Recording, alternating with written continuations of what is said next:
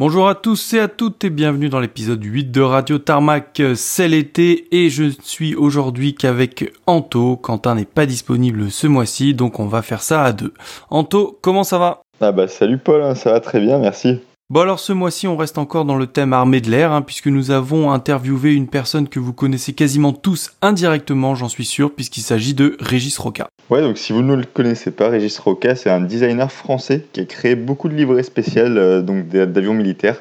Vous avez pu voir évoluer ces dernières années avec en particulier les décorations des Rafale Solo Display que vous avez forcément vues. Oui, c'est sûr, hein, vous avez forcément vu au moins un de ses designs. Dans l'interview, Régis répond donc à toutes nos questions sur ses réalisations et sur sa passion pour l'aviation et les traditions. Mais avant ça, comme d'habitude, hein, on fera un petit tour de l'actualité, des nouvelles livrées et bien sûr des visiteurs exceptionnels. Si vous souhaitez voir les photos en lien avec l'épisode, vous pouvez nous rejoindre sur Instagram at Radio Tarmac, sur Twitter ou sur Facebook. Et si vous souhaitez nous envoyer un email, c'est toujours la même adresse, radiotarmac at gmail.com. Allez, on est parti.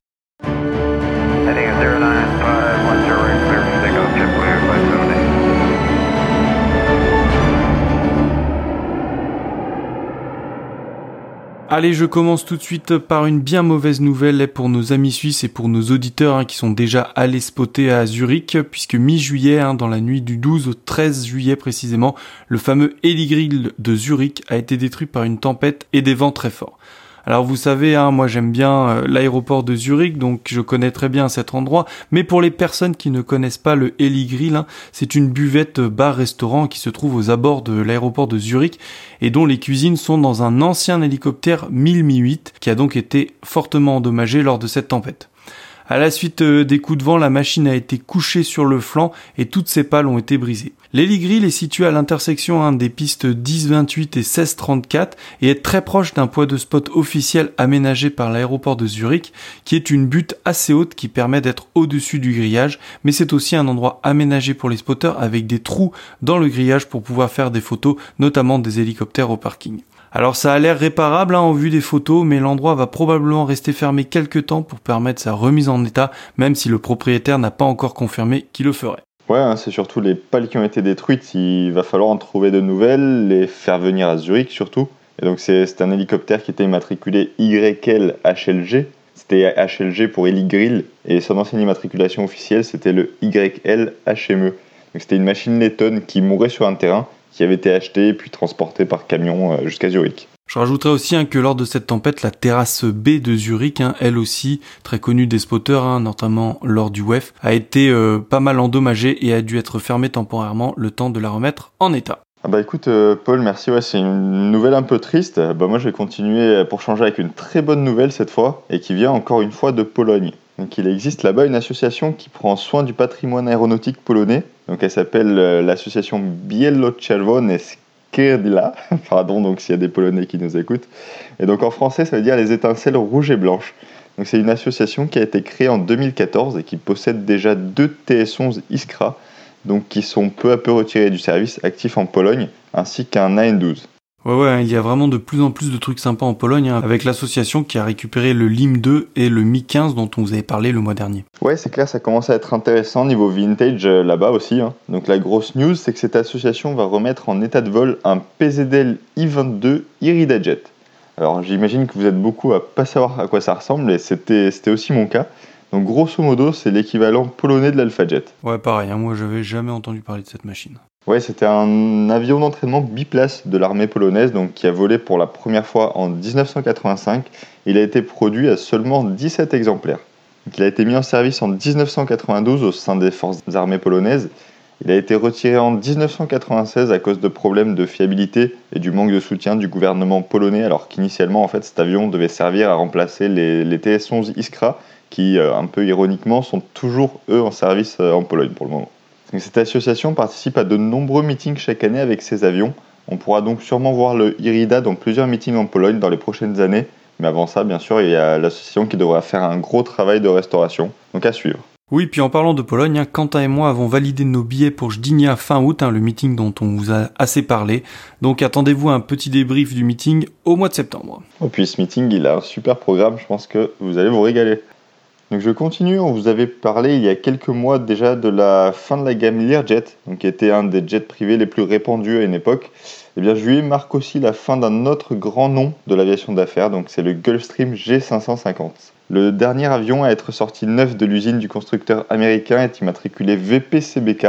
Donc au total, ce sont 631 G550 qui ont été produits depuis 2003. Cet avion, le G550, est remplacé par le nouveau G600 de Gulfstream, dont on commence à en voir de plus en plus d'exemplaires en Europe. Ouais, Gulfstream a complètement renouvelé sa gamme hein, avec les G500, G600 et bientôt le G700. C'est vrai que tu regardes le, G550, hein, il a déjà l'air un peu vieux, un peu old school à côté de la nouvelle gamme de chez Gulfstream. Ouais, c'est ça. Hein. Et puis euh, la tendance va vers des jets de plus en plus longs aussi, avec des cabines de plus en plus spacieuses. Autre news du mois de juillet, donc c'est le premier Tour de France effectué par un avion à propulsion hybride. Donc cet avion, c'était celui de la société, enfin c'est celui de la société française Voltaero, le Casio 1. visuellement, ça ressemble à un Cessna 337 push-pull pour ceux qui connaissent, avec euh, deux moteurs électriques en position classique sur la voilure et un moteur installé en position pousseur à l'arrière du fuselage avec une hélice à 5 pales. Donc le but de ce système est d'utiliser les moteurs électriques pour permettre des décollages et atterrissages silencieux, ainsi que pour les vols courts, et d'utiliser le moteur classique pour les vols longs et la croisière. Par contre, il faut savoir que ce prototype est un avion qui ne ressemble pas aux, appareils qui seront produits en série, qui eux ressembleront plus à un Piaggio 180 monomoteur, donc avec plan canard et empennage horizontal en partie haute. Donc cet avion est juste destiné à tester le système de propulsion. Donc les avions prévus en série sont le Casio 330, donc une configuration 4 places avec une propulsion euh, puissance hybride électrique, qui devrait lui donner une autonomie de 3h30 minimum. Le Casio 480, donc configuré en 6 sièges, et euh, le Casio 600 d'une capacité de 10 places. Pour démontrer les qualités et la viabilité de la propulsion hybride, la société a donc effectué un tour de France avec son Casio 1. C'est un voyage qui a commencé le 5 juillet à Lorient, puis qui s'est poursuivi vers 10 autres aéroports, donc Tours, Le Havre, Toussus-le-Noble, Troyes, Dijon, euh, Annecy, Aix-en-Provence, Nîmes, Toulouse et pour se terminer enfin à Rochefort. Donc l'avion et son système de propulsion auront donc parcouru environ 3000 km en un peu plus de 100 heures de vol, donc sans aucun souci. Pour info, les, premières livraisons du Casio 330, Casio 330 pardon, sont prévues en 2023 et les appareils seront produits en France, en Nouvelle-Aquitaine.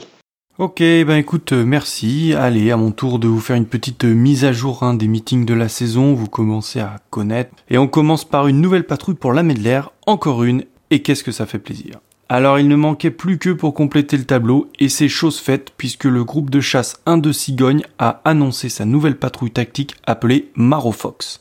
Si vous connaissez un peu les cigognes, hein, vous savez qu'ils sont basés à la BA 116 de Luxeuil-Saint-Sauveur, et donc que la démonstration tactique sera orientée défense aérienne et s'effectuera sur Mirage 2000-5. Ouais, d'ailleurs, en parlant de Luxeuil, tout est réservé pour moi pour septembre, hein. donc on débriefera tout ça en septembre. Alors, si vous vous sentez un peu perdu dans toutes les nouvelles patrouilles euh, de l'armée de l'air, ne vous en faites pas, je vous fais un petit récap. Nous avons donc six patrouilles. Nous avons les requins Mike sur Rafale B basé à Saint-Dizier, les vautours Bravo sur Rafale C basé à Mont-de-Marsan, les Mustang X-Ray sur PC21 basé à Cognac, les couteaux Delta sur Mirage 2000D basé à Nancy, le Gusto Tactical Display sur Mirage 2000C basé à Orange, et pour finir, les Maro Fox sur Mirage 2000-5 basé à Luxeuil-Saint-Sauveur dont on vient de parler. Alors n'oubliez pas hein, que ces patrouilles ont une vocation régionale, donc elles ne devraient pas trop sortir de leur secteur, donc il faudra se déplacer aux quatre coins de la France pour toutes les cocher. Je vais vous parler maintenant d'un meeting hongrois qui était passé sous nos radars jusque-là et qui commence à prendre de plus en plus d'ampleur avec un programme extrêmement alléchant. Il s'agit du meeting de Kekemet qui se déroulera sur la base militaire hongroise du même nom le dernier week-end d'août, c'est-à-dire les 28 et 29 août. La base est à environ une heure de voiture de Budapest, donc facilement accessible et donc c'est faisable sur un gros week-end. Alors, passons à ce qui nous intéresse, c'est-à-dire le programme. On va commencer par les locaux et notamment les JAS 39 Gripen qui seront à l'honneur lors de cette journée. Maintenant, on rentre dans le dur par les Tchèques qui viendront en force avec quasiment tout leur matos, c'est-à-dire L29 Dolphin, L39 Albatros, L159 Alka, JAS 39 Gripen. Ça, c'est pour les avions. Mais on aura aussi des hélicoptères tchèques avec du W3 Sokol, du Mi-171 et bien sûr le Mi-24 Ind. Oui, puis en plus, ce sera probablement le Ind de pain en bleu dont on vous avait déjà parlé le mois dernier. les Italiens seront aussi de la partie avec la démonstration du T346 Master, de l'Eurofighter Typhoon et du C-27 Spartan. Avec une super démo, hein, le C-27 c'est vraiment une démo folle, puisque le petit avion de transport est capable de faire des, des tonneaux et il le met vraiment dans tous les sens. Ouais, la démo est complètement folle, hein. je vous invite à aller voir les vidéos sur YouTube, c'est super impressionnant. Je reste sur l'Eurofighter puisque la Royal Air Force enverra son Typhoon Solo Display dans sa magnifique livrée noire. Les Suédois enverront un de leurs SK-60, hein, c'est-à-dire le SAP 105. Et les Brésiliens, oui oui les Brésiliens, vous avez bien entendu, feront une démonstration de leur avion de transport KC-390 Millennium et de leur A-29 Super Tucano. Au niveau des patrouilles, là aussi on aura du beau monde avec les Wing of Storm croates, la Timor League polonaise, mais surtout les Saudi Hawk et les Turkish Stars. Alors ça, les Turkish Stars, c'est vraiment une belle exclue, hein, car ils volent euh, encore sur F5 déjà, euh, comme les Suisses, et surtout ils sortent pas souvent de Turquie. Ouais, et encore plus depuis les événements géopolitiques entre la Turquie euh, et l'Europe. Et si vous n'en avez pas eu assez, a été annoncé dans le programme rien de moins que le MiG-21 roumain, histoire de finir le week-end en beauté avec une machine ultra rare. Ouais, hein, les MiG-21 roumains, on l'a déjà dit, mais il faut vraiment essayer de les, les avoir rapidement, car c'est bientôt la fin. La bonne nouvelle, c'est qu'ils sortent de plus en plus de Roumanie, ce qui augmente bien les chances de les voir. Et euh, bah, en tout cas, le programme est vraiment excellent. Ça donne vraiment envie de poser une semaine de vacances et d'enchaîner Gdansk, Keshmet et voir tout ça. Ouais, il y a moyen de faire du sale. Hein. Et pour finir hein, sur Kekemet, il y aura aussi en parallèle du meeting aérien des démonstrations de chars de combat de la force terrestre hongroise. On fait un rapide détour par la France et le meeting Air Légende de Paris-Villaroche qui continue d'étoffer son programme, mais surtout qui a annoncé que l'ouverture des inscriptions spotter se fera dans la première quinzaine d'août. Donc surveillez bien leur page web Air Légende, Air Légende sans le E à la fin, .fr, airlegende.fr pour ne pas rater l'opportunité d'accéder au carré spotter. On repart en Europe maintenant et au meeting belge de Saint-Nicole, probablement le meeting de l'année selon moi eh bien, le programme continue de s'étoffer avec un débarquement italien puisque comme à Kekemet, vous pourrez admirer en vol l'avion d'entraînement M346 Master, l'Eurofighter Typhoon, le 77 Spartan. D'un autre côté, le Gripen hongrois fera aussi une démonstration et il sera probablement en décoration tigre.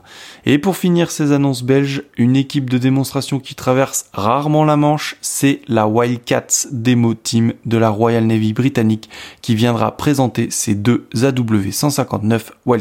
Au niveau du statique, l'armée allemande a confirmé la présence d'un de ses NH90. Comme d'habitude, on termine avec le Malta Air Show qui nous a annoncé deux petites choses ce mois-ci. Un A330 MRTT de la force commune qui fera des passages lors des démonstrations aériennes et un Eurofighter Typhoon italien qui viendra garnir le plateau statique. Un gros débarquement italien sur tous les meetings européens. On sent que l'état-major a dû valider les programmes des meetings courant juillet. Écoute, merci en tout cas Paul pour cette euh, mise à jour. Bah, je vais passer maintenant au clap de fin et au début de, début d'exploitation. Donc pour euh, commencer, on va traverser l'Atlantique maintenant pour aller du côté de la NASA? Alors on ne vous parle pas souvent de ce qui se passe en dehors de l'Europe, mais la NASA vient de mettre à la retraite le 13 juillet son dernier Lockheed S3B Viking. Donc euh, pourquoi on vous en parle? C'est parce qu'il s'agissait tout simplement du tout dernier exemplaire de son espèce en état de vol. Il n'y a donc plus aucun viking dans le monde qui vole malheureusement. Alors faisons donc un petit focus sur cette machine qui est purement américaine. Donc dans les années 1960, avec l'apparition des sous-marins soviétiques à propulsion nucléaire, la plupart des moyens de détection de l'US Navy ont été rendus caducs, et notamment les S-2 trackers de lutte anti-sous-marine. Donc un programme de remplacement a été lancé, et le premier YS-3A donc effectua son vol inaugural en janvier 1972. Après une série d'essais sur terre et en mer, l'appareil fut validé et donc il prit le nom de Viking. Le S3 est conçu pour être compact et non pour posséder de haute performance. Sa silhouette est une aile haute classique, donc avec deux réacteurs sous les ailes. Il emporte quatre membres d'équipage qui sont tous équipés de ces éjectables et il est ravitaillable en vol. Donc il entre en service en février 1974 à NAS North Island à San Diego et il est déclaré opérationnel en 1977. Donc il y a 187 exemplaires qui furent construits et Lockheed essaya de le vendre à l'export, notamment en Allemagne et au Japon, mais bon, sans succès comme vous le savez. L'US Navy l'utilisera à bord de ses porte-avions jusqu'en 2009 et dans ses unités expérimentales jusqu'en 2016. Entre-temps, elle cédera trois machines à la NASA pour son centre de recherche de Glenn à Cleveland, et les avions servaient surtout pour des essais portant sur l'amélioration des communications aéronautiques civiles. C'est donc après 16 ans de bons et loyaux services que le dernier des trois Vikings, donc immatriculé novembre 601 novembre alpha, est retiré de l'inventaire de la NASA, mais heureusement il sera préservé au sein du Air and Space Museum de San Diego en Californie. De plus, afin d'honorer comme il se doit le Viking, l'avion a fait une dernière démonstration lors du très célèbre meeting d'Oshkosh au nord de Chicago mi-juillet avant de voler directement pour la Californie et d'arrêter ses moteurs une dernière fois. Ouais, triste nouvelle hein, de voir un type d'appareil disparaître de nos ciels, mais en étant le dernier Viking en état de vol, la NASA a avoué qu'elle avait extrêmement euh, de difficultés à s'approvisionner en pièces détachées. Donc on continue dans les fins emblématiques puisque c'est un fidèle serviteur des forces armées belges qui a aussi fait ses adieux ce mois-ci.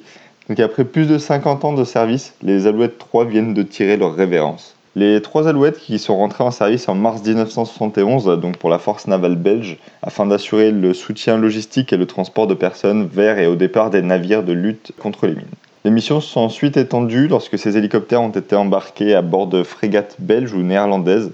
Elles ont ainsi participé à des opérations de contrôle d'embargo, de lutte contre le trafic de drogue ou encore contre la piraterie au large de l'Afrique. Une de leurs dernières missions fut de servir de Pedro, donc appareil de sauvetage pour le porte-avions français Charles de Gaulle lors d'une mission dans le golfe Persique. Donc c'est depuis la frégate belge Léopold I qui a été intégrée au groupe français comme euh, navire d'escorte. En 50 ans de service, les Alouettes ont accumulé plus de 31 500 heures de vol, donc qui ont été réparties quasi équitablement entre les trois machines, car oui, la Belgique ne possédait que trois Alouettes. Du coup, euh, on sait ce qu'elles vont devenir, euh, ces trois machines, car trois hélicoptères, ça doit pas être trop difficile à préserver. Oui, alors les deux dernières Alouettes 3 ont effectué leur euh, dernier vol au départ de la base aérienne de Coxide pour euh, rejoindre l'une des réserves du War Heritage Institute à London et l'autre la base de Beauvechin pour rejoindre le musée aéronautique. Donc elles seront toutes préservées et euh, le troisième hélicoptère a pour sa part rejoint il y a quelques semaines l'école royale des sous-officiers située à Safranberg où il servira des fins de formation. Donc encore du retrait, car retrait cette fois des BN2 Highlander de l'armée anglaise donc ils étaient opérés par le First Flight de la base de la Royal Air Force d'Aldergrove, qui est basée donc sur l'aéroport de Belfast. Donc malheureusement, encore un type d'avion dont le retrait a été accéléré en Angleterre suite aux nouvelles restrictions budgétaires et à l'homogénéisation de flotte qui ont été imposées par le gouvernement anglais. Donc initialement, ces avions ont été achetés et conçus comme avions ISTAR, donc Intelligence, Surveillance and Target Acquisition and Reconnaissance. Donc l'armée anglaise en a reçu 7 à partir de 1989 auxquels sont venus s'ajouter 9 autres exemplaires entre 2004 et 2011. Récemment, seuls 8 appareils étaient opérationnels et le sont restés donc jusqu'à leur retrait. Leur mission avait également évolué puisqu'ils n'étaient quasiment plus utilisés que pour des missions de sécurité intérieure au-dessus de l'Irlande du Nord ou encore par exemple pour des missions de surveillance des côtes et du trafic maritime sur la Manche, donc pour lutter contre le trafic humain ou l'immigration illégale par exemple.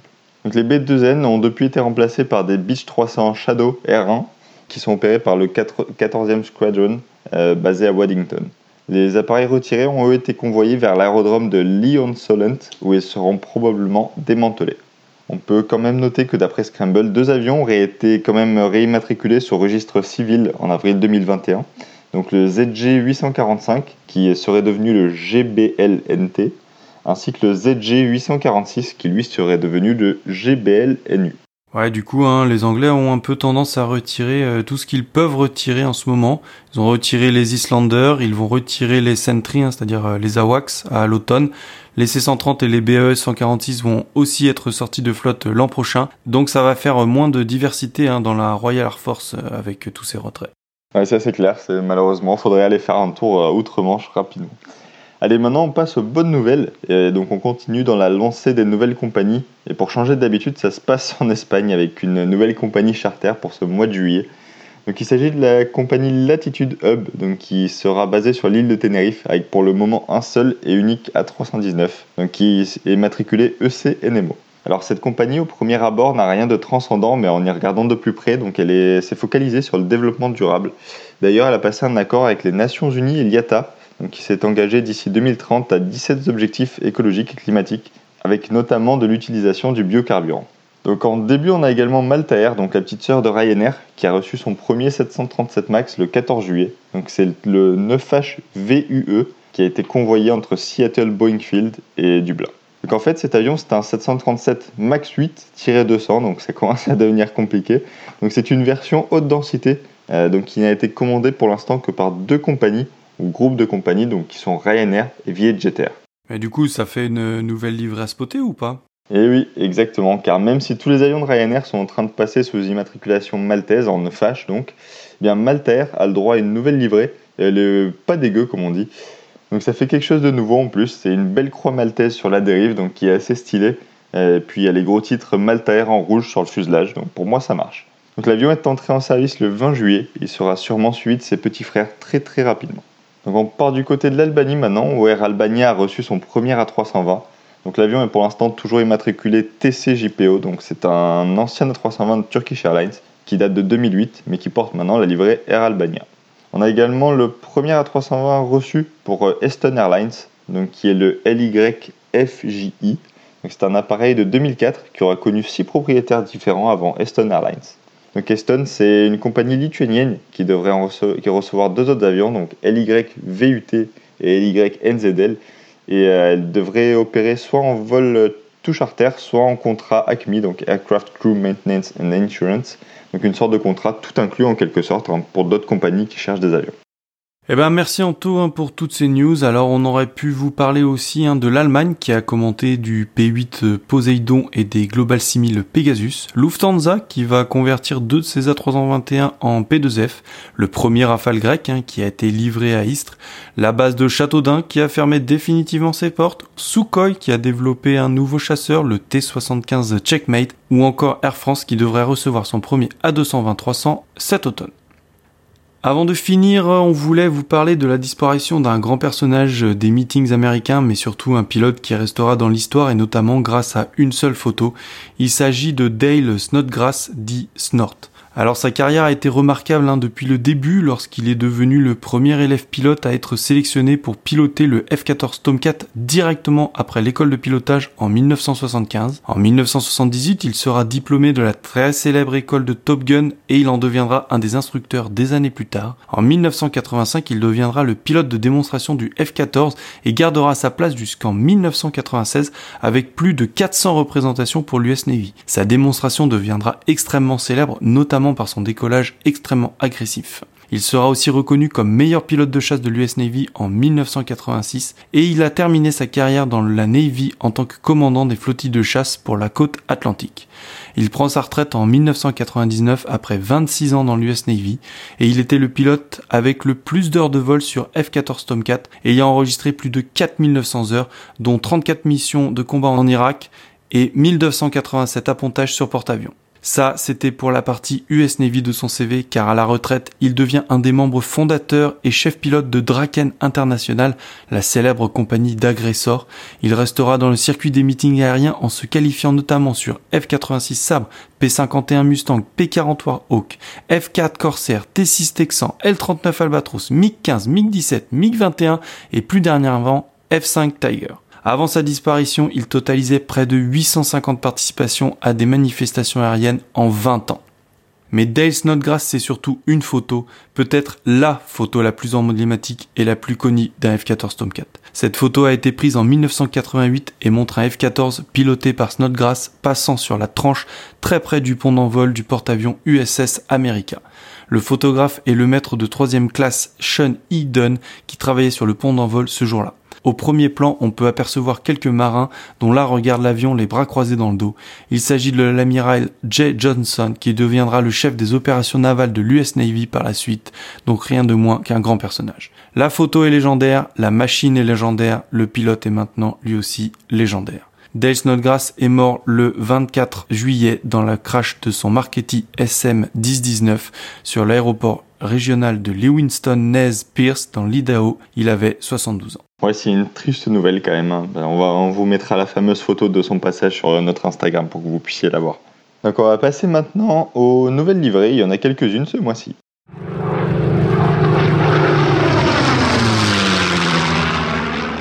On commence avec la Belgique hein, qui continue de sortir de nouvelles décos sur leur F16.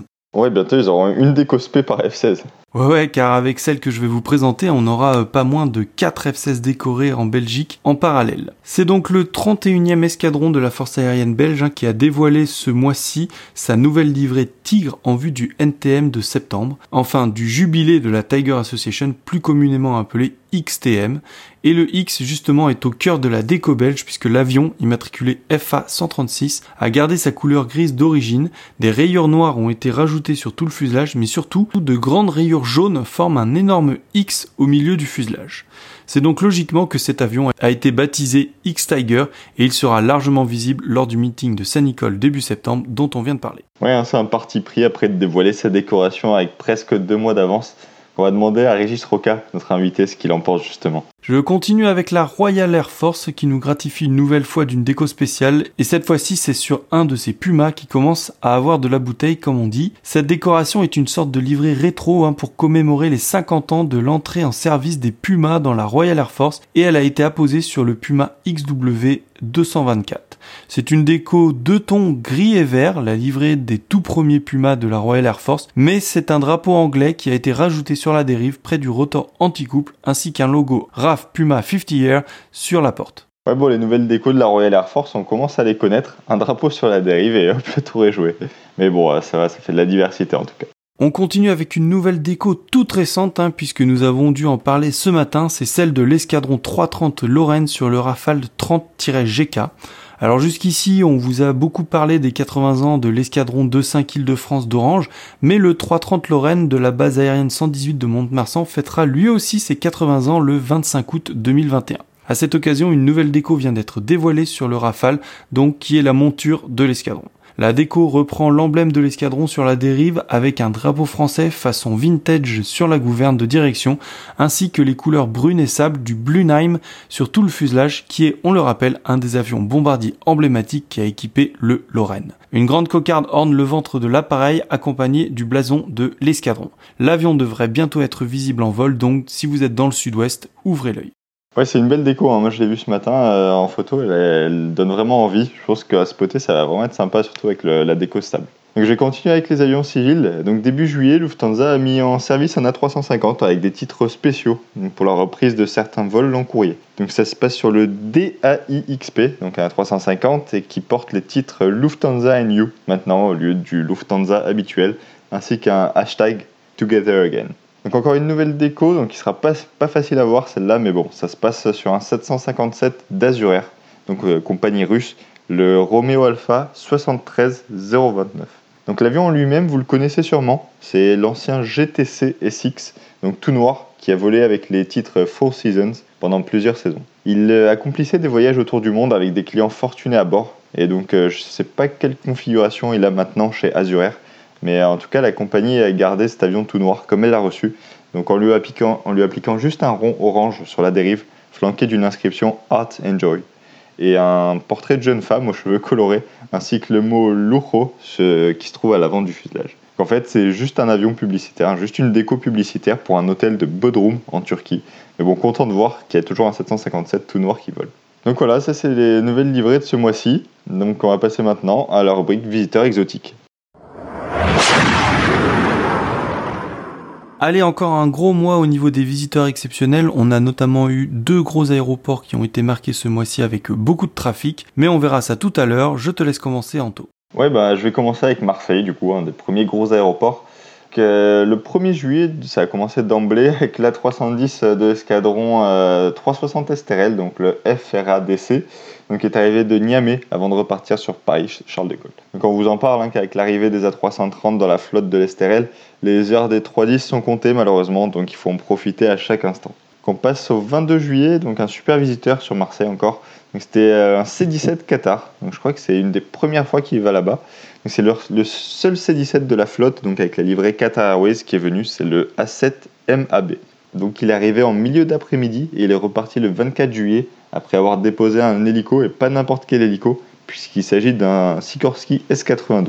Ouais, hein, c'est quasi un des plus gros hélicoptères privés euh, qu'on puisse avoir. Ouais, c'est ça un poil. Hein. Et cet hélico, c'est le A7 MBN, donc un hélicoptère de Gulf Helicopters qui s'est envolé le lundi suivant pour Cannes où il va sûrement rester jusqu'à la fin de la saison d'été. Oh, c'est bon signe ça, ça veut dire aussi qu'on a de fortes chances de revoir du C-17 Qatar en fin de saison pour venir euh, chercher l'hélicoptère justement, donc soit sur Nice ou alors euh, de nouveau sur Marseille. Ah, carrément, j'aimerais bien qu'il repasse par ici.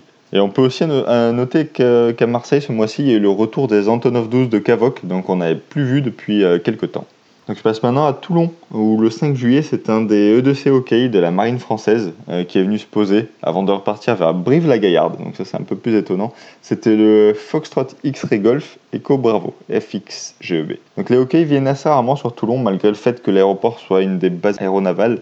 Euh, ils sont basés à Lorient, en Bretagne, avec les Atlantiques 2.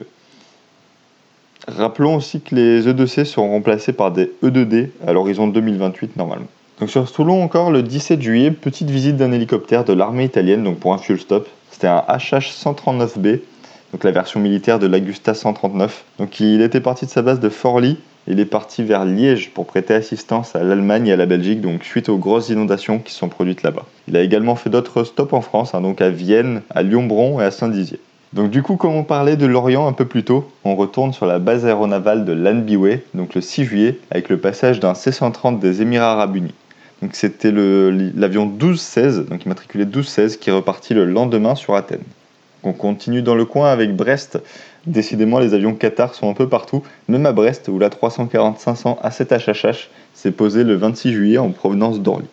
Donc pour finir sur le, nord-ouest de la France, donc euh, avec Nantes, qui a eu tout simplement une première, donc euh, le 16 juillet, pour la première fois, un A321 P2F s'est posé en France. On rappelle hein, que P2F veut dire Passenger to Freighter et qu'il s'agit tout simplement d'un ancien avion passager Airbus qui a été converti en avion totalement fret.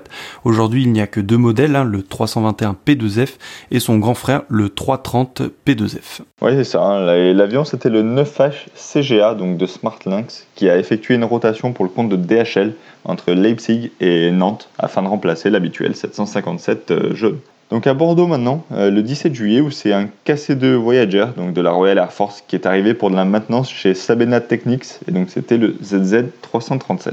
Le 22 juillet, ils ont enfin à Bordeaux, ils ont aussi eu un C-17 Qatar, donc le A7 MA, donc de la Qatar Air Force cette fois, qui est venu préparer la livraison d'un lot de Rafale pour l'Émirat. Donc euh, tout le monde s'est envolé vers le Golfe le 27 juillet. Beau mouvement sur Franck Hazal le 2 juillet, même s'il s'agit d'un banal A320. Euh, la déco, elle, l'est beaucoup moins, puisque c'est un A320 de FlyCA, donc euh, CA qui veut dire Compagnie Africaine d'Aviation, qui s'est envolé de Franck Hazal. L'avion, c'était le 9S ABM, donc il était auparavant opéré par Goer, et il s'est envolé donc pour l'aéroport de Kinshasa au Congo. Donc je finis par Nice, où le trafic de jet privé a bien repris en juillet, ça a commencé directement le 2 juillet avec le HZ-MF1, donc un BBJ du gouvernement saoudien, donc qui est titré Kingdom of Saudi Arabia. Ensuite, le 8 juillet, c'est un C-40 de l'US Air Force qui a fait un stop de deux jours à Nice. Il est arrivé de Palerme en call sign Boxer 42 et l'immatriculation était le 020201. Le 11 juillet, c'était au tour de l'A340-200 du Qatar de venir nous rendre visite. Donc c'était le A7 HHK que je voyais pour la première fois avec la livrée Qatar classique, hein, avec les titres marqués en gros sur le fuselage. Avant, il portait un timide Qatar Airways sur le haut du fuselage avec un ton gris légèrement différent. Il faut profiter hein, des A340-200 car à ma connaissance il n'en existe plus que quelques-uns en état de vol, je dirais 5-6 au maximum. Il y en a un chez Qatar, un chez Skypram, un chez Conviasa au Venezuela et les deux du gouvernement euh, égyptien. Euh, il en existe un d'autre hein, qui sont stockés, hein, comme les deux A340-200 Kotam euh, qui sont à Châteauroux, ou encore l'ex-avion du sultan de Brunei qui est lui stocké à Tarbes. Ouais, on continue sur les mouvements, toujours à Nice le 11 juillet, cette fois, à 23h locale, donc c'était le P4 Metz, le célèbre 767 de Roman Abramovich, qui est arrivé et reparti le 21 juillet. Le 13 juillet, donc comme chaque année, on a eu la visite de 4 Alpha Jets de l'escadron 28 Nice, donc pour un petit défilé aérien au-dessus de la côte d'Azur. Donc ils ont fait Nice, Cannes et Fréjus, je crois, dans le Var. Donc le 14 juillet, euh, ça a été encore une super journée, hein, donc, qui a commencé avec euh, l'Avro de la Royal Air Force, donc le Z2 707, qui s'est ensuite poursuivi avec la première venue du, nouvel, euh, du nouveau 747-8 de, de, la Qatar Amir Flight, donc le A7 HHF, ainsi que de la 330 A7 HHM en fin de journée. Donc ils ont aussi fait plusieurs autres vols dans le mois. Le 15 juillet, le lendemain a aussi été marqué par l'arrivée du 777-200 de Polaris Aviation, donc le N777 UK. Le Qatar hein, qui a bien réinvesti euh, la Côte d'Azur en ce mois de juillet, hein, donc du coup avec leurs deux hélicos qui sont arrivés sur Cannes, hein, donc le S92 A7 MBN dont on vient de parler, et leur dauphin blanc A7 HMD. Ouais c'est ça, ça, fait du beau mouvement sur la Côte d'Azur, c'est bien.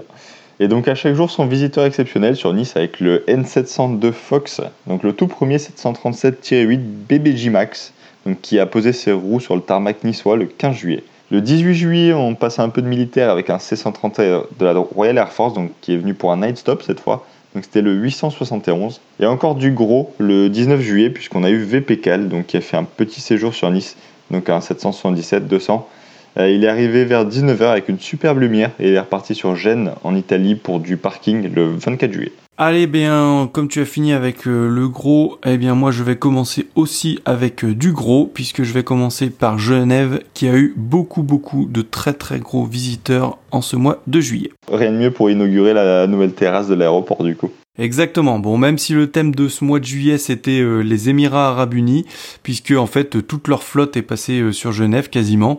Alors on avait commencé à noter hein, tous les passages, sauf que ça devenait trop compliqué puisqu'il y a eu de multiples rotations tout au long du mois. Mais on peut quand même faire un peu un bilan des machines en commençant par le 737 A6 AUH, le 777 A6 SIL, SIL, les 787 A6 PFG et A6 PFC. Et pour finir, le 747 A6 HRM. Alors je vous passe tous les 737 et les jets privés en lien avec les vols gouvernementaux, mais on peut noter malgré tout la venue de l'Antonov 124 RA 82043 au début du mois, le 6 hein, pour être précis, et ce vol est en lien direct avec tous les vols des Émirats, puisque l'Antonov est venu amener les deux hélicoptères Agusta 139 des Émirats arabes unis. Donc les deux hélicoptères sont immatriculés 2008 et 2019 et ils iront se baser à Annemasse pour transporter les VIP tout au long de l'été dans la région genevoise. L'Antonov lui est reparti le lendemain, le 7, sur Francfort-Anne. En général, c'est sur Lyon hein, que l'Antonov amène les hélicoptères chaque année. Mais avec le Covid et la baisse d'activité de l'aéroport suisse, le 124 a pu opérer directement sur Genève. Exactement. Alors on continue sur Genève car il n'y a pas eu que les mouvements des Émiratis, hein, puisque le 9 juillet c'est l'A330 immatriculé 2-AODZ qui est venu pour une heure et demie sur la plateforme. Alors l'avion en lui-même n'était pas très intéressant hein, car c'est un A330 tout blanc, mais l'immatriculation 2- est l'immatriculation de Guernesey et l'avion arrivait de Teruel, hein, le célèbre aéroport de stockage espagnol, et il est reparti sur Nîmes. Ouais, c'est toujours une bonne nouvelle quand un avion quitte Teruel. Maintenant, reste à savoir qui en sera le nouveau propriétaire, où est-ce qu'il va voler. Le 11 juillet, TAP, hein, la compagnie portugaise, a opéré un vol spécial en 33900 avec le CSTUA. Et puis c'est le 767-200 privé, le P4CLA de Comlux qui est venu poser ses roues le même jour. Deux jours après, le 13, c'est un Learjet 45 de l'US Air Force, le 04-0096, qui a passé plus de temps que prévu en Suisse. À l'origine prévu pour faire une rotation dans la journée, l'avion qui est basé à Ramstein a fait demi-tour après son décollage de Genève suite à un problème technique pour revenir se poser. Il restera jusqu'au 15 le temps de se faire réparer. Pour finir, le 14 juillet, Saudi, la compagnie saoudienne, a fait une belle surprise aux Genevois en remplaçant leur A320 hebdomadaire par un 777 et pas n'importe lequel puisque c'est le HZ AK-43 qui porte la livrée spéciale avec le Faucon et la Formule 1 qui a opéré le vol. L'avion refera même une rotation trois jours plus tard, le 17. On passe sur Bâle maintenant puisque le 8 juillet c'est le MD87 du Tchad TTABC qui a fait un vol entre Bâle et Marseille avant d'attaquer la traversée de la Méditerranée pour rebrousser chemin et retourner sur Bâle probablement suite à un problème technique. Le 12 juillet, le 777 privé VPCAL est sorti de maintenance pour retourner à Riyad hein, avant d'aller à Nice comme Anto vient de nous le dire. Et le 15 juillet, c'est le 350 de K5 Aviation, le Dakai, qui est arrivé de Munich. Pour finir, les 18 et 19 juillet, il y a eu le passage du Falcon 20 du service météo allemand, le DC-MET, hein, qui avec son petit look rétro est reparti sur sa base de Friedrichshafen. À Lyon maintenant, c'est le 330 A7 HJJ de Qatar Flight qui est venu passer une nuit au parking. Il est arrivé le 16 et est reparti le 17 directement sur Doha. Alors à l'origine, hein, l'avion était prévu sur Genève, mais il a changé au dernier moment pour Lyon. Toujours à Lyon, mais cette fois c'est un Saoudien avec le magnifique A310 HZ NSA qui est arrivé lui le 26 juillet pour ne rester qu'une heure avant de repartir. À Châteauroux maintenant, trois petites visites. Hein. Le 7 juillet, c'est encore un C-17 indien qui est venu, hein, le CB 8001 et il est reparti le 9 juillet. Le 12 juillet, c'est un C-130 de l'armée du Koweït, le CAF 326, qui est arrivé d'Athènes et qui est reparti quelques jours plus tard. Et pour finir, le 16 juillet, un C-17 des Émirats Arabes Unis est lui aussi arrivé sur la plateforme Castelroussine. Un petit mot de la Belgique avec le passage à Bruxelles du C-130J tunisien TS MTL le 23 juillet. Et on part maintenant à Paris alors quelque chose qu'on ne voit pas tous les jours en France hein, et qui s'est posé à Villacoublès sur la BA 107 le 8 juillet, un Dornier 228 de l'armée italienne qui n'en possède apparemment que 3. C'était le MM 62 158 et il est arrivé de Viterbo et reparti sur la même destination sous son call sign Italian Army 2802. L'armée italienne les utilise hein, principalement pour du transport de personnel ou pour des missions de parachutage. Le 10 juillet, toujours sur Villa Coublet, euh, c'est un C-130 suédois, le numéro 844, qui est venu se poser afin d'amener des soldats qui participaient au défilé du 14 juillet.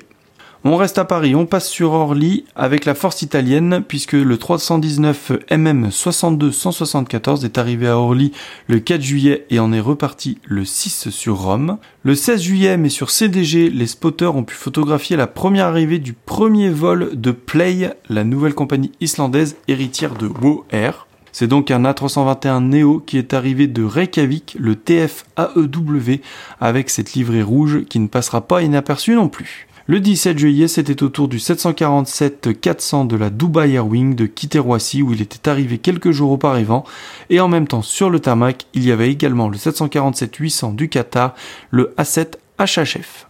Au Bourget maintenant, encore une fois, un des trois Falcon 6 de l'armée australienne s'est posé. C'était le A56-002. Et le 20 juillet, toujours du côté du Bourget, c'était le Tupolev 204 du Rossia Special Flight Squadron, le RA 64 059 qui s'est posé avant de repartir le lendemain. Merci Paul, hein. ça termine euh, la rubrique visiteur exotique et ben on va passer maintenant à l'interview.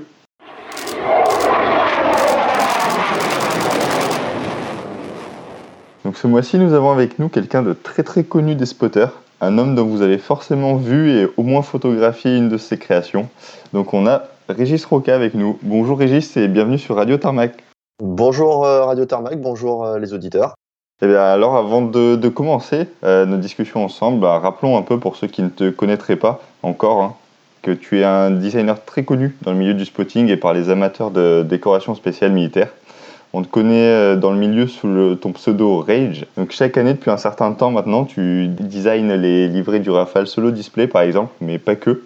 Tu collabores souvent avec l'armée de l'air car tu as par exemple signé aussi la modernisation du design de la patrouille de France en 2017, ou encore, personnellement, ce qui est une de mes livrées préférées, celle du vieux Charles sur un Mirage 2000-5F, qui était pour la commémoration du centenaire de la mort de Georges Guilmer. Donc après cette petite euh, présentation, bah, du coup Régis, est-ce que tu pourrais nous dire comment tu en es arrivé à créer des décorations spéciales pour des unités de l'armée de l'air? Assez basiquement, en fait, ça a été euh, à la fois un mélange de d'envie et de passion, c'est-à-dire que j'ai découvert le principe de, des livrets de l'armée de l'air, euh, tout simplement en regardant un documentaire à la télévision qui parlait des tigres de Cambrai, donc de l'escadron 112 en 2008. Et je suis euh, graphiste de formation et grand passionné d'aviation et d'aviation militaire en particulier. Et j'ai eu envie, en fait, tout simplement, de me dire qu'il était possible que mes compétences puissent avoir un intérêt et euh, les mettre en pratique sur un, euh, c'était mon objectif hein, et ça l'a pas changé, c'est au moins un avion de chasse de l'armée de l'air. Donc euh, suite à ce documentaire, bah, j'ai tout simplement contacté l'unité comme n'importe qui pourrait le faire en envoyant une lettre et en leur expliquant mes envies et, mon savoir-faire. Et les choses ont pris un peu de temps mais se sont enchaînées derrière et j'ai pu concrétiser donc ce projet. Et puis en plus, il y en a eu, il y en a eu plein d'autres derrière, donc, euh, donc on voit que ça a bien marché. Oui, mais alors il y en a eu plein d'autres derrière, mais euh, l'objectif est toujours le même, hein, c'était d'en faire un. Donc en fait, j'en ai un avec beaucoup de bonus. la mission est accomplie en tout cas. Et du, coup, quand tu crées une livrée spéciale, enfin, comment ça se fait? Comment tu la crées? Euh, Est-ce qu'on te demande par exemple la livrée avec des, des contraintes spécifiques, ou est-ce que toi tu as carte blanche? Alors, carte blanche absolue, non. Bien évidemment, il y a toujours des contraintes. Alors, il y a deux types de contraintes. La première, c'est la contrainte esthétique, qu'on va dire le brief, en fait, euh, le brief de l'unité ou de des gens pour qui euh, je vais euh, faire l'avion. Ça peut être très restreint. Ça peut être, ça peut tenir parfois presque une teinte ou un thème. Évidemment, quand on parle du Tiger Meat, bah, le thème c'est le tigre. Après, on développe quelque chose autour d'une idée spécifique du tigre, mais euh, à la base, euh, le, brief est assez simple, c'est il faut que ce soit tigré. Et après, il y a les contraintes techniques qui là sont quand même, euh, pour le coup, non négociables, à savoir, on ne peut pas peindre partout sur n'importe quel type d'appareil. Il y a euh, des zones à, à, respecter et des choses plus ou moins conseillées en fonction de la navigabilité euh, de la machine, des organes de sécurité euh, ou des endroits spécifiques pour la gestion de l'armement, du radar, hmm. de l'appareil. D'accord. J'imagine que tout ça, ça, ça, prend du temps, ça prend du temps à mettre en place, à mettre en œuvre. Grosso modo, par exemple, pour le Rafale Solo Display, tu as mis combien de temps à, créer cette livrée? À quel moment tu as commencé à, penser à cette, euh, cette déco? Alors euh, pour euh, suite cette année, c'est simple. J'ai commencé à penser et je l'avais déjà parce qu'en en fait, elle me vient mentalement, parfois naturellement et quand c'est le cas d'ailleurs, c'est plutôt bon signe. Après, par contre, ça prend du temps à poser sur le papier, à retranscrire et après à poser sur le papier. Mais disons que pour répondre de façon plus basique, une livrée, ça se fait enfin quand le public et les spotters la voient, généralement, moi je l'ai imaginé euh, entre 9 mois et un an à l'avance. D'accord. Alors d'ailleurs, tu parles de la déco euh, du euh, Rafale Solo Display de cette année, hein, 2021. Alors nous, on n'en a pas parlé dans notre podcast parce que l'annonce a été faite au moment où notre épisode avait déjà été enregistré. Mais donc maintenant que tu es avec nous, est-ce que tu peux nous dire un peu comment elle a été pensée, avec qui elle a été pensée Est-ce que tu as travaillé en partenariat avec l'armée de l'air Comment le processus s'est fait? Alors en fait, euh, la, demande vient de l'équipe du Rafale Solo Display, euh, et en l'occurrence là cette année c'était évidemment de Schuss. Et euh, le, le, travail est réalisé en fait en bonne intelligence, à savoir j'écoute bien évidemment euh, les, euh, les, volontés, les envies, j'y ajoute mon savoir-faire et mes recommandations.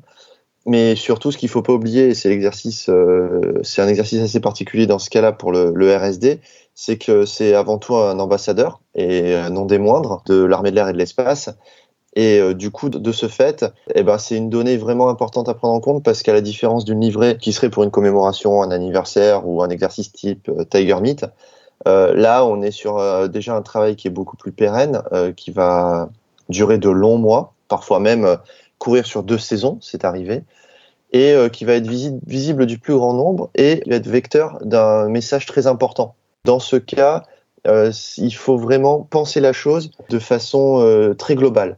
Sinon, pour répondre à la question, la demande vient de toute façon de l'équipe. Moi, je travaille avec l'équipe dans un premier temps, mais bien évidemment, euh, je dirais, que j'intègre déjà d'autres interlocuteurs de façon plus large Ouais, tu as raison hein, de dire que c'est euh, un ambassadeur euh, très important, c'est même l'ambassadeur euh, de, de l'armée de l'air. Hein. Et parce qu'ils cette année ils vont se produire en, en France, mais surtout aussi à l'étranger. Hein. Ils vont en Pologne, en Grèce, aux Émirats. Donc c'est c'est un message qui passe. Et donc quel est le thème un peu qui a été décidé pour cette année?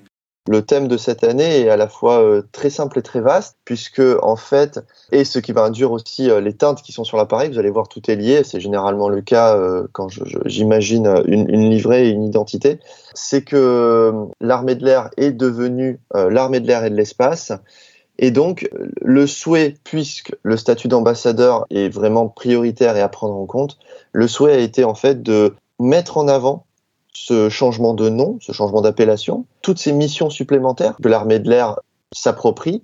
Et du coup, les teintes, on va retrouver tout ce qui compose en fait le ciel de façon très globale, c'est-à-dire de la lumière euh, la plus pure, la plus limpide, euh, matinale, euh, ce bleu presque blanc, à ce bleu nuit de l'espace. Et en fait, ce camailleux de teintes va apparaître sur l'appareil puisque il symbolise tous les niveaux, ou en tout cas de toutes les parties que l'armée de l'air et de l'espace va avoir à prendre en compte, quelle que soit l'altitude, j'ai envie de dire.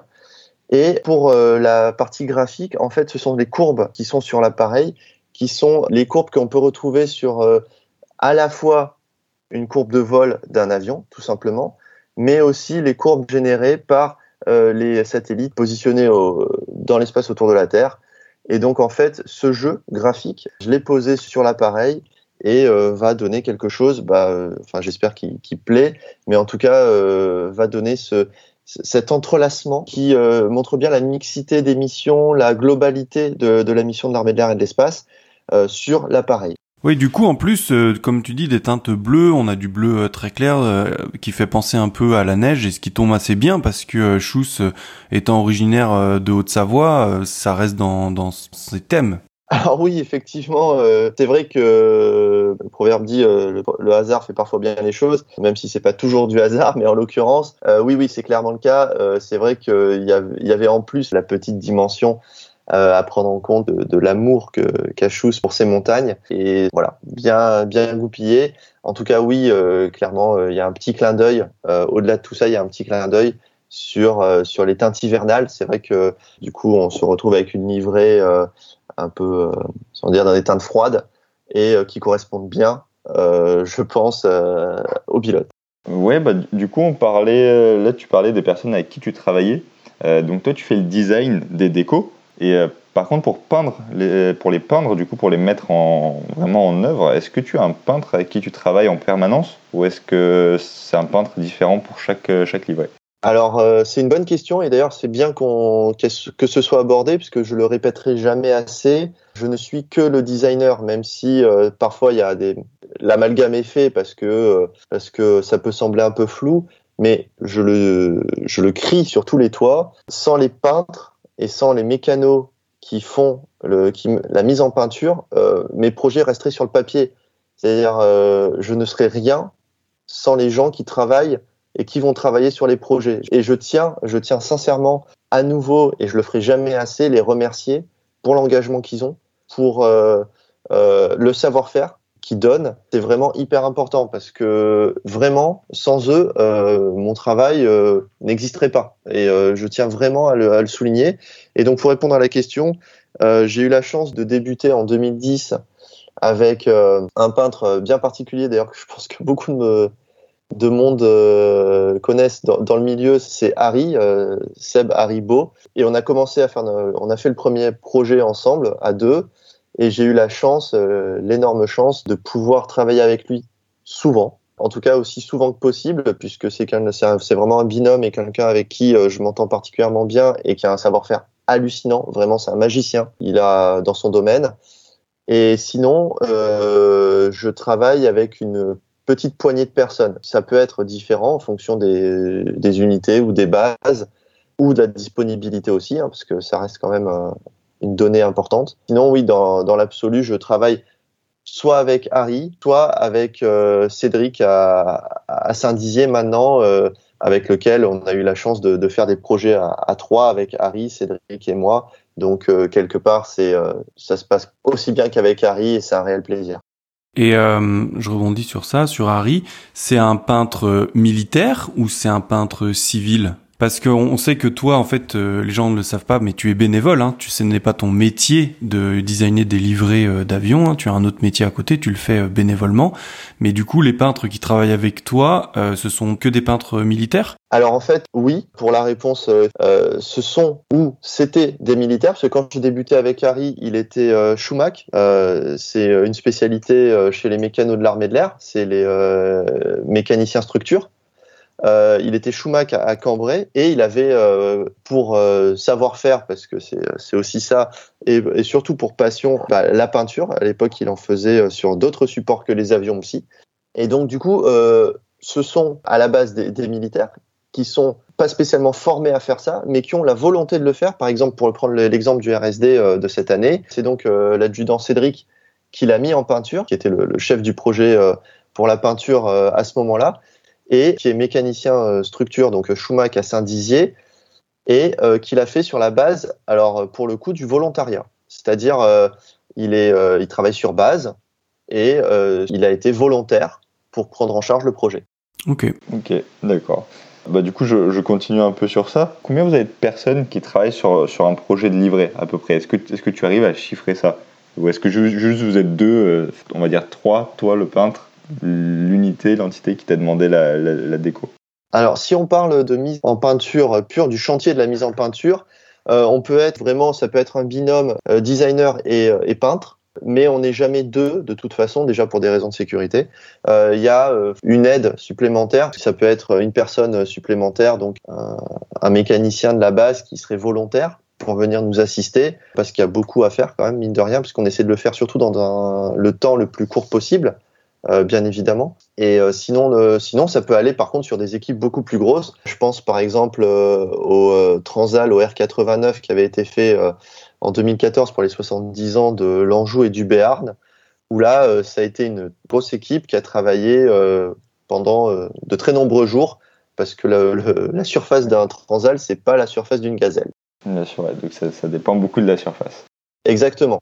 Et tu dis on alors parce que jusque-là, on, on, avait compris que tu crées la, le design, mais après tu te déplaces sur la base pour euh, aider aux travaux, aider à la, réalisation, ou alors juste entre guillemets surveiller, on va dire les, les consignes de la, de la livrée soient respectées. Euh, enfin, j'ai l'impression que ton travail s'arrête pas juste au dessin en fait. Alors non, il pourrait, il pourrait s'arrêter juste au dessin et euh, je pourrais être présent que pour faire mon métier de directeur artistique et dire un peu plus à droite ou un peu plus à gauche mais euh, mais pas que parce que comme je disais c'est avant tout de la passion. Et j'ai à cœur déjà de pas me tourner les pouces quand je vois d'autres personnes travailler. Surtout euh, c'est clairement passionnant. C'est-à-dire euh, euh, évidemment, j'ai pas le savoir-faire avec le matériel d'un aérographe pour peindre. Par contre, bah, du coup, je, à ce moment-là, je, je deviens la petite main euh, euh, d'Harry ou du peintre. Et euh, je vais euh, découper les bandes de masquage ou poser les bandes de masquage. je vais en fait faire l'assistant du peintre, euh, avec bien sûr le regard du créatif,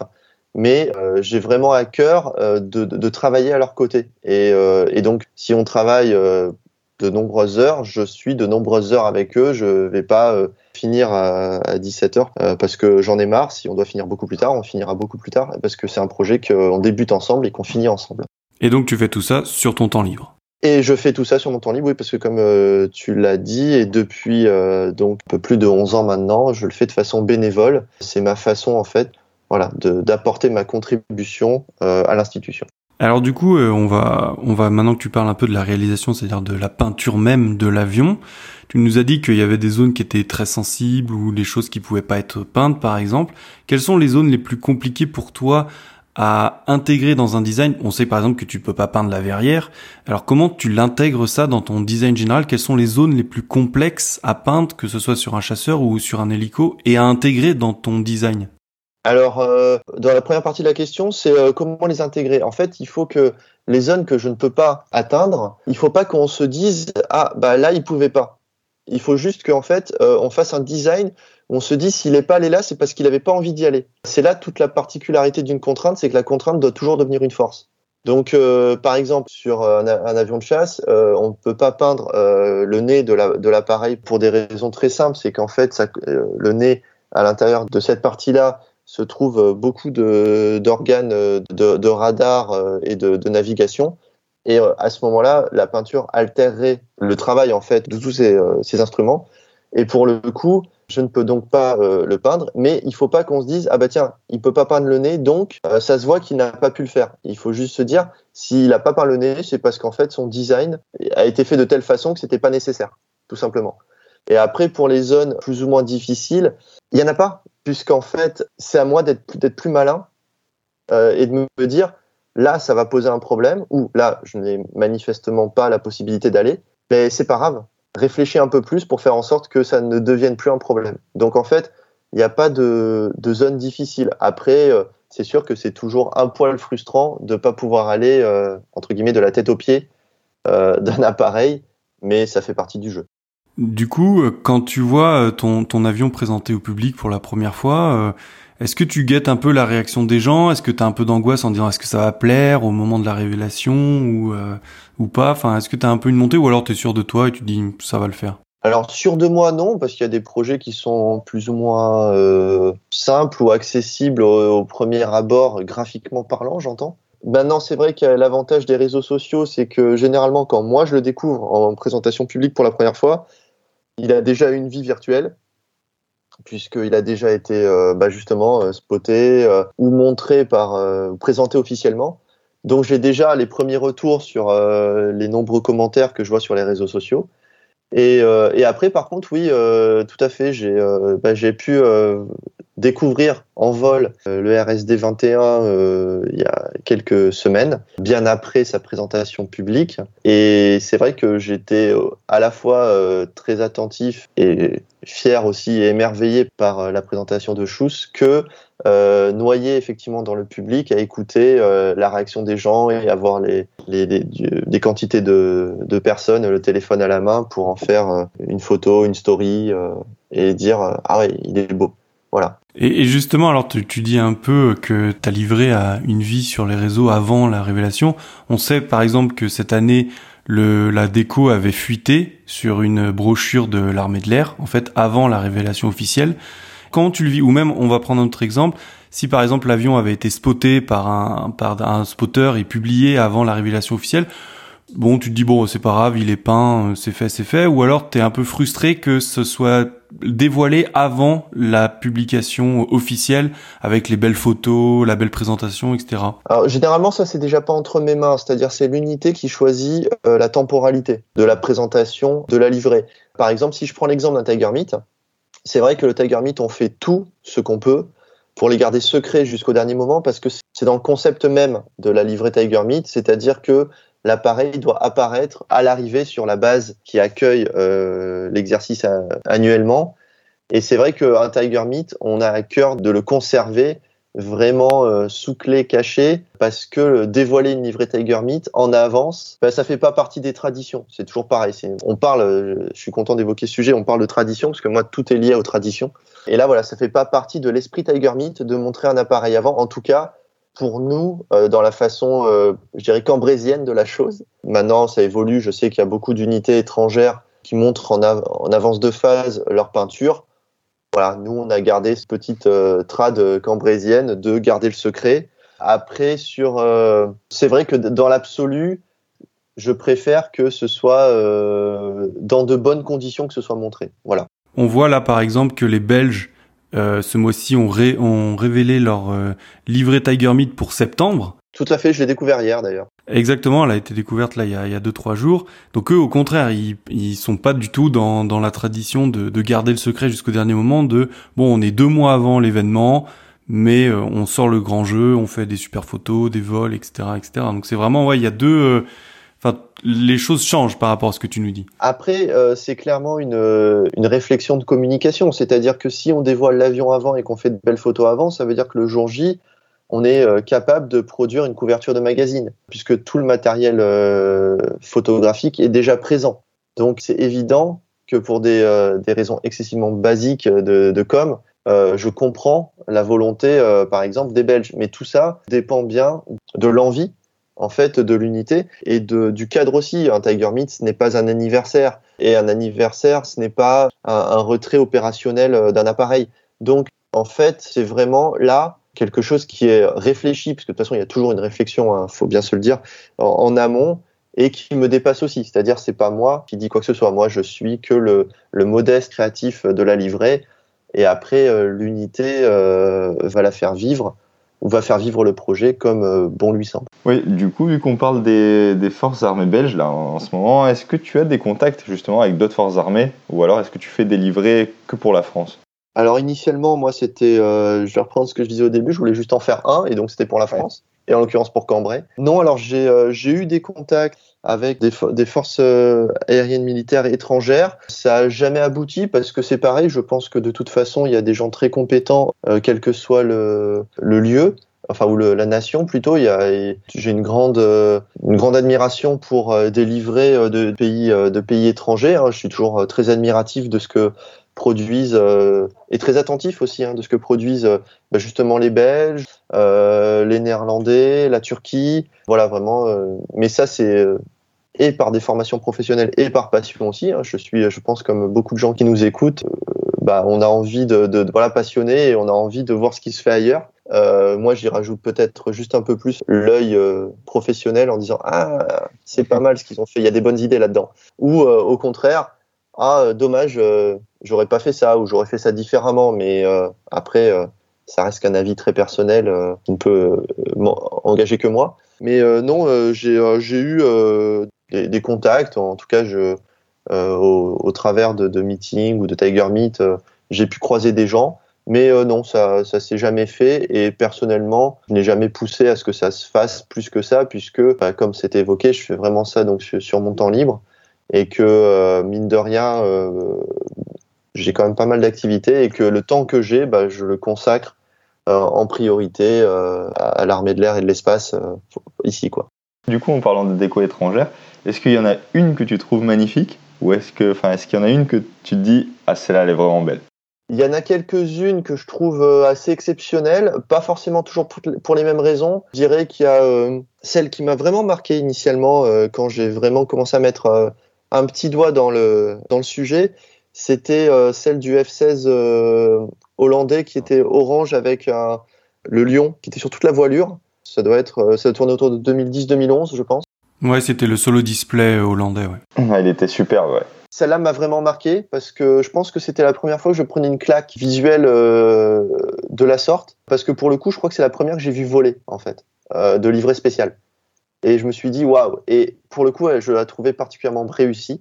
Euh, après, je me souviens, je, je sais que j'ai été marqué aussi par la, la livrée du turc de présentation. Ouais, du solo, le solo display turc, ouais. Tout à fait, qui est graphiquement très intéressante, avec pas simple mais très intéressante. Et après, euh, par exemple, euh, au niveau technique, euh, et là pour le coup, je sais que c'est, je ne fais, enfin personnellement, j'aurais pas fait ça parce que c'est pas mon style, parce que là aussi c'est toujours très particulier, c'est-à-dire que j'y mets quand même mon savoir-faire et ma vision des graphiques des choses. C'est le, le Hind qui avait gagné, je crois d'ailleurs, un Tiger Meat pour la plus belle livrée.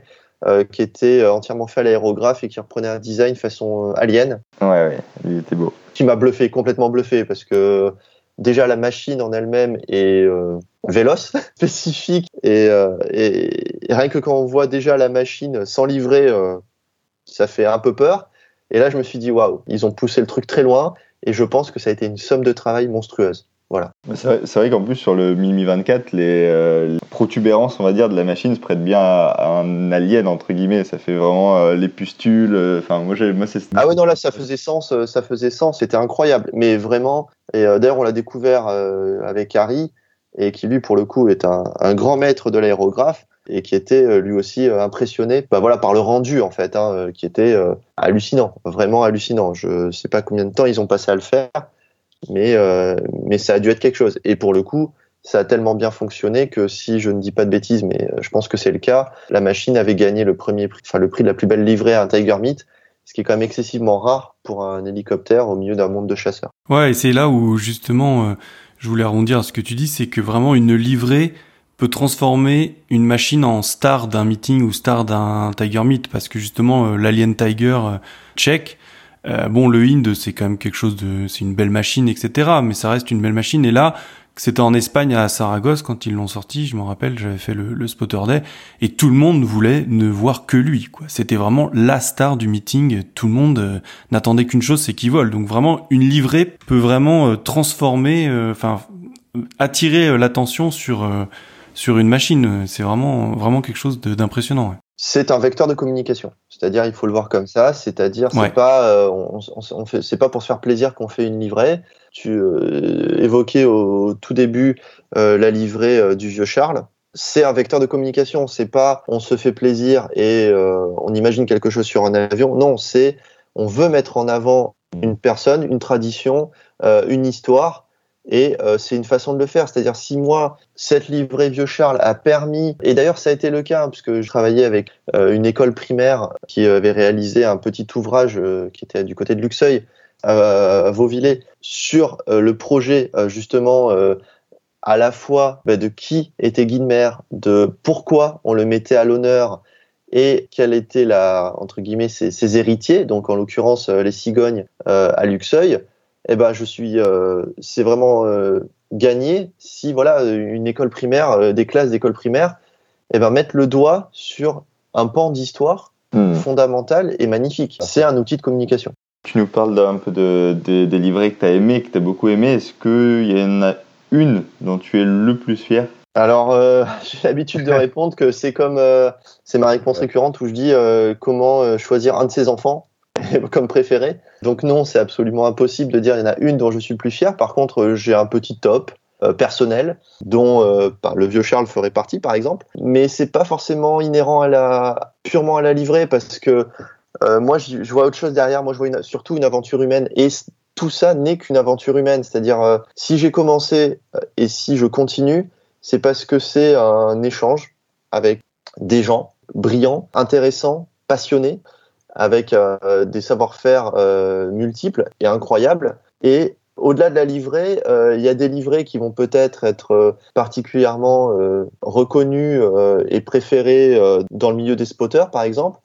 Mais moi, il y a des livrées qui me touchent parce que derrière, eh ben, j'ai vécu une belle histoire pendant la mise en peinture ou avec l'unité, où ça m'a permis bah, de, rencontrer des gens qui sont devenus des amis. D'ailleurs, euh, je veux que ça reste comme ça, c'est-à-dire que je suis pas, enfin, j'essaye de ne pas être qu'un simple prestataire à qui on demande quelque chose. C'est de nouer une relation, de nouer quelque chose de fort humainement. Et c'est comme ça que ça marche. En tout cas, à mon niveau, c'est comme ça que ça marche. C'est-à-dire, je souhaite vraiment vivre une aventure et pas simplement réaliser un design. S'il y aurait peu de sens là-dedans. Voilà. Donc oui, j'ai un petit top 3, top 3, top 5 maintenant, parce que je commence à en avoir un certain nombre. Donc euh, ça s'allonge. Ça s'allonge un petit peu. Mais non, je suis, euh, je suis absolument fier de toutes et je n'en regrette aucune. Alors comme tu veux pas choisir euh, parmi tes enfants, on, va tourner la question autrement. Sur quelle machine tu aimes le plus faire de design? Je dirais que j'ai une petite machine de cœur parce que c'est celle du début, c'est le 2000, quelle qu'en soit la, la version hein, euh, du tiré 5, euh, du B, euh, du C. Enfin, voilà, c'est le 2000. Il y a quelques petites choses sur le 2000 qui, qui m'interpellent particulièrement. J'ai voilà une grande affection pour les petites aigrettes qui sont de part et d'autre des entrées d'air, la, la finesse, la finesse du, du bout d'aile du 2000. je trouve ça d'une d'une beauté hallucinante. de toute façon, par chance, et là pour le coup, je suis très heureux j'ai quand même la chance de pouvoir avoir comme support et de travailler sur des avions beaux, clairement beaux. Euh, on va pas se mentir, hein, euh, il y a plein d'avions de chasse dans le monde, euh, mais ceux qui sont produits euh, en France, ils sont quand même très, très, très, très, très esthétiques. Non, mais on peut le dire, on a les plus beaux avions de chasse du monde. Hein, voilà, c'est clair. clairement, les, euh, les, les, gens qui travaillent pendant des, des décennies chez Dassault Aviation font très très bien leur travail et produisent des avions magnifiques. Euh, du coup, toi, tu nous parles du 2000, mais est-ce que tu as déjà fait des designs pour toi, hein, vraiment que tu as gardé pour toi, pour le fun, sur d'autres types d'avions? Enfin, Genre sur du F-18, du F-16 ou enfin, du Sukhoi, des choses comme ça?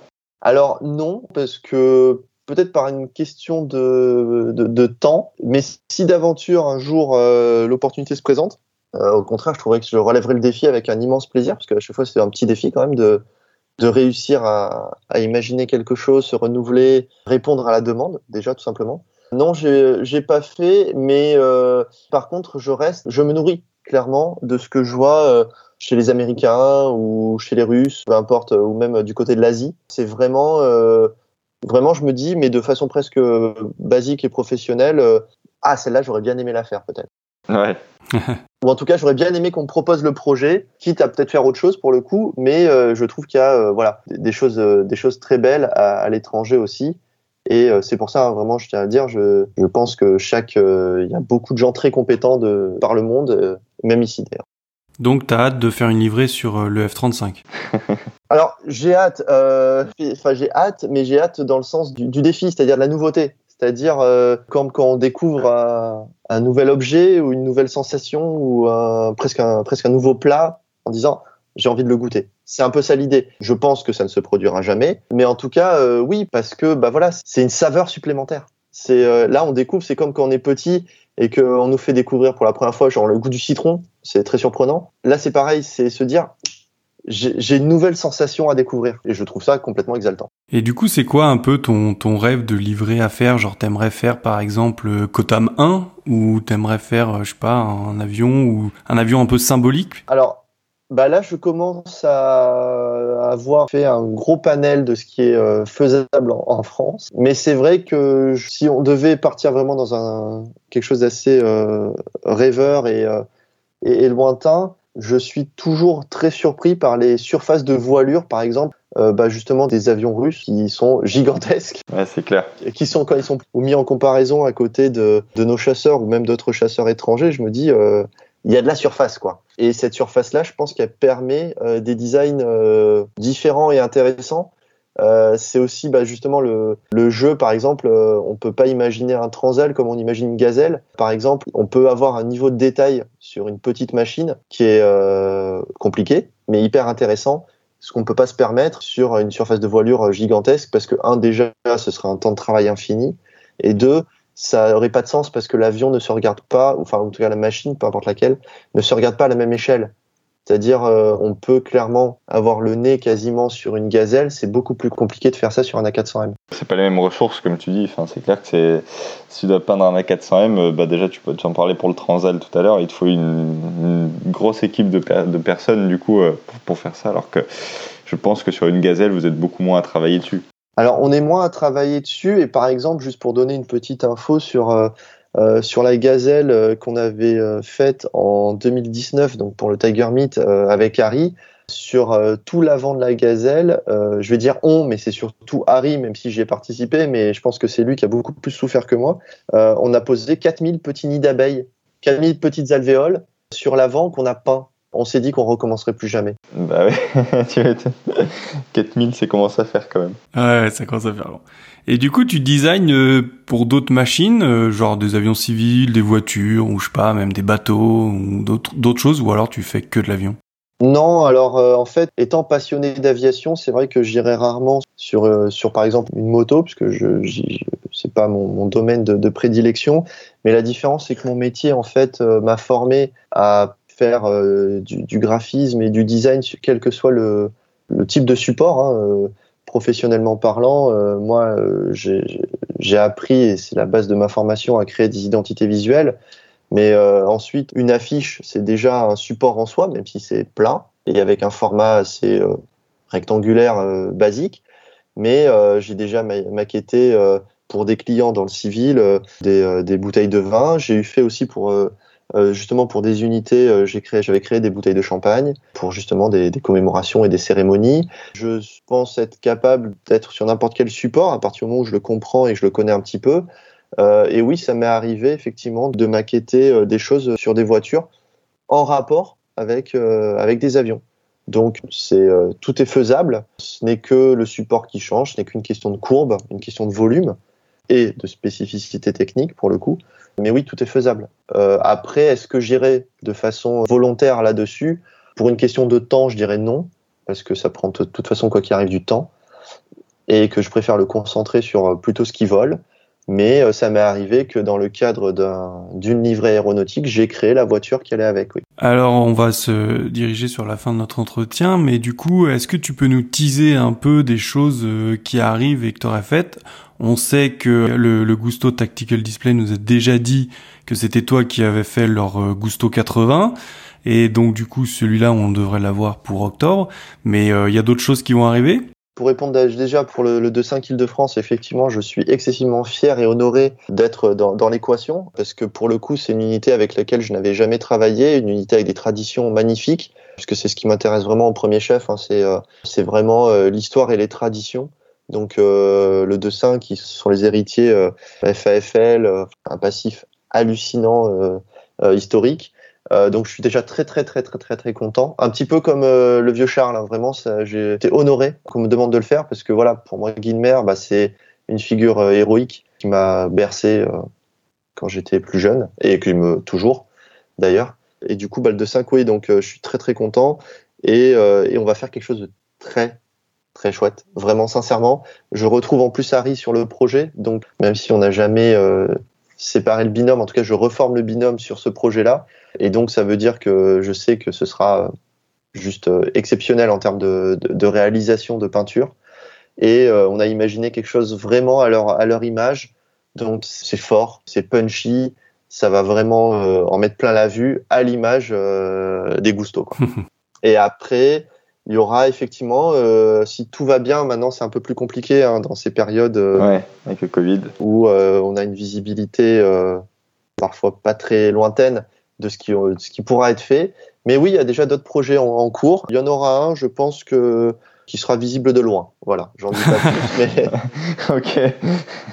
Il sera visible de loin. En tout cas, j'espère que ça. Moi, j'ai travaillé dans ce sens. Maintenant, est-ce que le... la crise sanitaire euh, et tous les aléas euh, qu'on vit depuis maintenant un peu plus d'un an mmh. nous permettront de, de le réaliser Ça, je... malheureusement, je n'ai pas de boule de cristal. Mais oui, en tout cas, il y a déjà des projets dans les cartons pour les, les mois, années à venir. Ok, bon bah écoute, merci hein, pour ce petit teasing. Alors si ça doit se voir de loin, c'est que ça doit être soit très gros, soit très très vif. c'est un peu l'idée, ce sera à vous de, à vous de décider. Ouais, bon, on, fera des belles photos, t'inquiète pas. Avec plaisir. Euh, du coup, Régis, est-ce qu'il y a une page sur laquelle on peut te retrouver, retrouver euh, tes créations? Euh, ouais, je, bah, j'invite tous ceux qui souhaiteraient euh, en découvrir un peu plus ou en tout cas découvrir du, des choses off, du backstage, comme on dit, ou ou même euh, des choses euh, qui sont peut-être moins visibles hein, euh, que j'ai fait, parce qu'il n'y a pas que les livrets. parfois, ça se résume à un patch ou à une identité, comme pour les trackers de la sécurité civile, mais ce dont je suis très fier. Sur ma page publique Facebook, c'est Régis Rage Roca. Vous la trouverez à mon avis sans trop de difficultés. Et là, j'ai à cœur de, de poser des images bah, justement des, des, mises en peinture, une fois que les choses ont été révélées, bien évidemment ou euh, de permettre de voir aussi ma façon de travailler parce que euh, je mets beaucoup de, de mes croquis euh, parce que en fait euh, certes l'outil informatique est hyper important euh, en finalisation de projet mais avant toute chose je fais tous mes projets vraiment intégralement bah, sur du papier calque avec mon petit crayon et ma règle et mon compas. Donc euh, c'est voilà, je, je, pose mes croquis, je pose un petit peu ma façon de faire parce que le but, bah, c'est que des gens euh, plus jeunes que moi puissent s'en emparer et, euh, et, un jour euh, aient envie de faire la même chose puisque je serais très fier de et très heureux que bah, demain je n'ai plus rien à faire parce que d'autres gens aient aussi la passion et soient compétents et aient envie d'aller d'aller aussi loin. Qui prennent ta relève. C'est ça. Ok. Bon, ben écoute, euh, merci Régis, hein, on va te retrouver sur cette, euh, cette page Facebook. Et euh, merci pour ton temps, merci pour, ben, pour ta disponibilité aussi. On arrive à la fin de, cette interview. J'espère que ça aura plu à tout le monde. Et on va continuer tout de suite avec nos coups de cœur.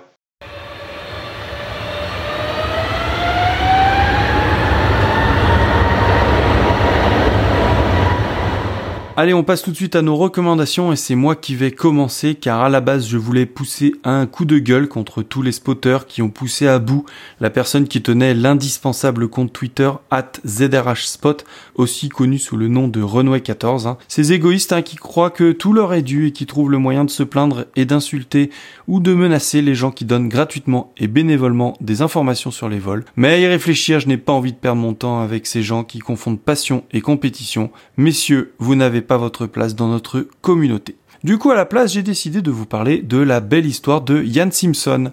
Alors, Monsieur Simpson est un spotter britannique. Il spotte régulièrement sur la base anglaise de Lakenheath, qui abrite le 48e Fighter Wings de l'US Air Force, qui vole sur F-15. Eh bien, en ce matin du 13 juillet, Monsieur Simpson regarde les F-15 décoller de la base et remarque que le F-15E, immatriculé 91-0302, crache des étincelles depuis son réacteur droit. Intrigué et inquiet, il décide tout simplement d'appeler le standard de la base pour signaler et partager ses inquiétudes. Pris au sérieux par la base, celle-ci contacte le pilote pour lui demander si tout allait bien de son côté. Le Major Thompson, le pilote du F-15, ne déclare aucune urgence, mais suit le procédure et demande à son ailier de s'approcher de son jet afin d'examiner de près les bus du moteur. Celui-ci confirme le dysfonctionnement et les étincelles qui provoquent du coup le retour en urgence de Thompson à la base. Tout est bien qui finit bien et quelques jours plus tard, le Major Thompson ira à la rencontre de Ian Simpsons afin de remercier de vive voix et par la même occasion de lui offrir moult patch et goodies. Voilà encore une histoire qui démontre que les spotters ne sont pas une menace aux abords des bases et des aéroports et qu'une collaboration active et intelligente peut sauver des vies. Cette collaboration, hein, la base de Lakenit l'a compris depuis bien longtemps puisqu'elle a développé de bonnes relations avec sa communauté de spotters, allant même jusqu'à leur demander de leur signaler les comportements suspects autour de la base et aussi en ligne. Cela devrait vraiment être un modèle sur la façon d'engager une communauté qui partage une passion commune justement et se soucie de la sécurité et du bien-être de ceux qui travaillent sur les bases et les aéroports ou de ceux qui volent. Aujourd'hui en France, la gendarmerie du transport aérien semble avoir pris conscience du potentiel des spotters et commence à développer une coopération. On vous en avait déjà un peu parlé le mois dernier et nous ferons probablement un épisode sur ça une fois que les choses seront mises en place pour vous montrer que c'est un réel avancement pour notre passion. Ouais, bah écoute Paul, ouais, c'était une belle histoire, j'ai suivi ça aussi, c'est vrai que c'est quand même sympa. Bah allez, encore, euh, encore une fois, moi je vous emmène loin de France. Bah non pas parce qu'il se passe rien en France, bien sûr, loin de là, mais encore une fois, je vais vous parler d'un avion que j'aime vraiment beaucoup, donc c'est le Canberra. Donc l'English Electric Canberra donc, a été le premier bombardier construit par l'industrie aéronautique anglaise à la fin de la Seconde Guerre mondiale. Et bon, il a vraiment un design très particulier, certains diront que c'est très british. Donc il y a 926 exemplaires de cet appareil qui auront été produits au total, dont 403 aux États-Unis et 48 sous licence en Australie. Petite anecdote qui va peut-être vous surprendre, hein, mais le CEV, le Centre d'essai en vol, en a possédé et fait voler 6 exemplaires à partir de 1954 et pendant près de 20 ans. Pour en revenir à notre avion australien, le Temora Aviation Museum a refait voler le VHZSQ pour la première fois depuis 11 ans et donc pour honorer les 100 ans de la Royal Australian Air Force cette année. Initialement, cet exemplaire a été construit pour la Royal Air Force anglaise et il a connu de nombreux problèmes dans sa carrière. C'est en quelque sorte un rescapé et je vous invite à aller voir le site du musée donc du Temora Aviation Museum si vous voulez connaître tout son historique en détail. Il a été retiré du service par la Royal Air Force en 1991 où il a été revendu sur le marché civil donc euh, sous l'immatriculation GBURM. Il sera ensuite revendu au Temora Aviation Museum en 2002, puis repeint entièrement aux couleurs de la Royal Australian Air Force. Après quasiment 3 ans de restauration, donc que j'ai pu vivre euh, grâce aux réseaux sociaux, l'avion a enfin revolé le 28 juin 2021. Ce qui est une grande nouvelle, hein, vu le peu d'appareils restant en état de vol dans le monde. Et cet exemplaire sera présenté dans les meetings australiens, sa première représentation étant prévue le 9 et 10 octobre 2021. Donc le seul petit bémol pour moi, c'est que cet avion ne démarre plus grâce aux fameuses cartouches, cartouches de démarrage, donc je vous invite d'ailleurs à aller voir quelques vidéos de ces démarrages impressionnants si vous ne connaissez pas.